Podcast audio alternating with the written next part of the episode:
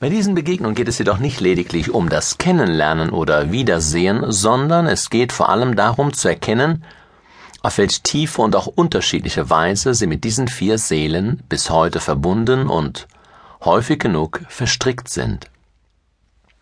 Das heißt, viele von uns sind, ohne dass sie es wissen, im Feinstofflichen mit der Energie der Großmütter und Großväter verflochten, was wiederum zu einer Vielzahl von Begrenzungen oder Mangelerscheinungen im persönlichen Lebenslauf geführt haben mag.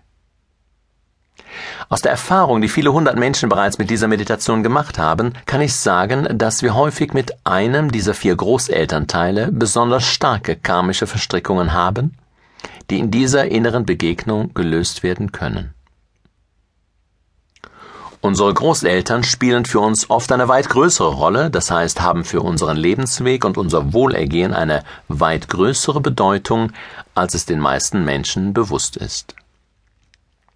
Unser polarisierendes, besser trennendes Denken zum Beispiel in Leben und Tod hat uns dazu verführt, alles sogenannte Tote und eben auch die Toten aus unserem Bewusstsein auszuklammern.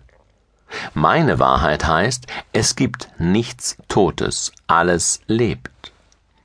Und so lebt auch jeder unserer Ahnen heute quicklebendig, nur nicht in einem grobstofflichen Körper, sondern in einer höher schwingenden Art, jedoch im wachen Bewusstsein der Verbindung zu ihnen, der Enkelin bzw. dem Enkel in diesem Leben. Wenn Sie sich diesem Gedanken auch nur ein wenig öffnen können, hilft Ihnen dies in den folgenden Meditationen. Viele Erfahrungen aus Therapien und Rückführungen haben beschrieben, wie eng die Verbindung zwischen Großeltern und Enkeln ist bzw. sein kann.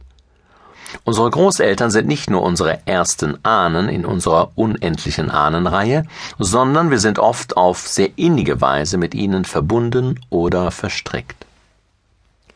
Die Liebe eines Großvaters oder einer Großmutter war und ist für viele Kinder ein großer Segen am Beginn des Lebens. Hier entstehen nicht selten größere Herzensbindungen, als es zwischen dem Kind und seinen Eltern möglich ist. Umso schmerzhafter ist es für viele Kinder und Jugendliche, wenn sie den geliebten Opa oder die geliebte Oma durch den sogenannten Tod verlieren, er oder sie von heute auf morgen nicht mehr zur Verfügung steht. Wie eng die Verbindung zwischen diesen beiden Generationen ist, können wir auch daran ablesen, dass früher bei uns und heute noch in vielen südlichen Ländern der Enkel den Vornamen eines der beiden Großväter und die Enkelin den Namen einer der beiden Großmütter erhielt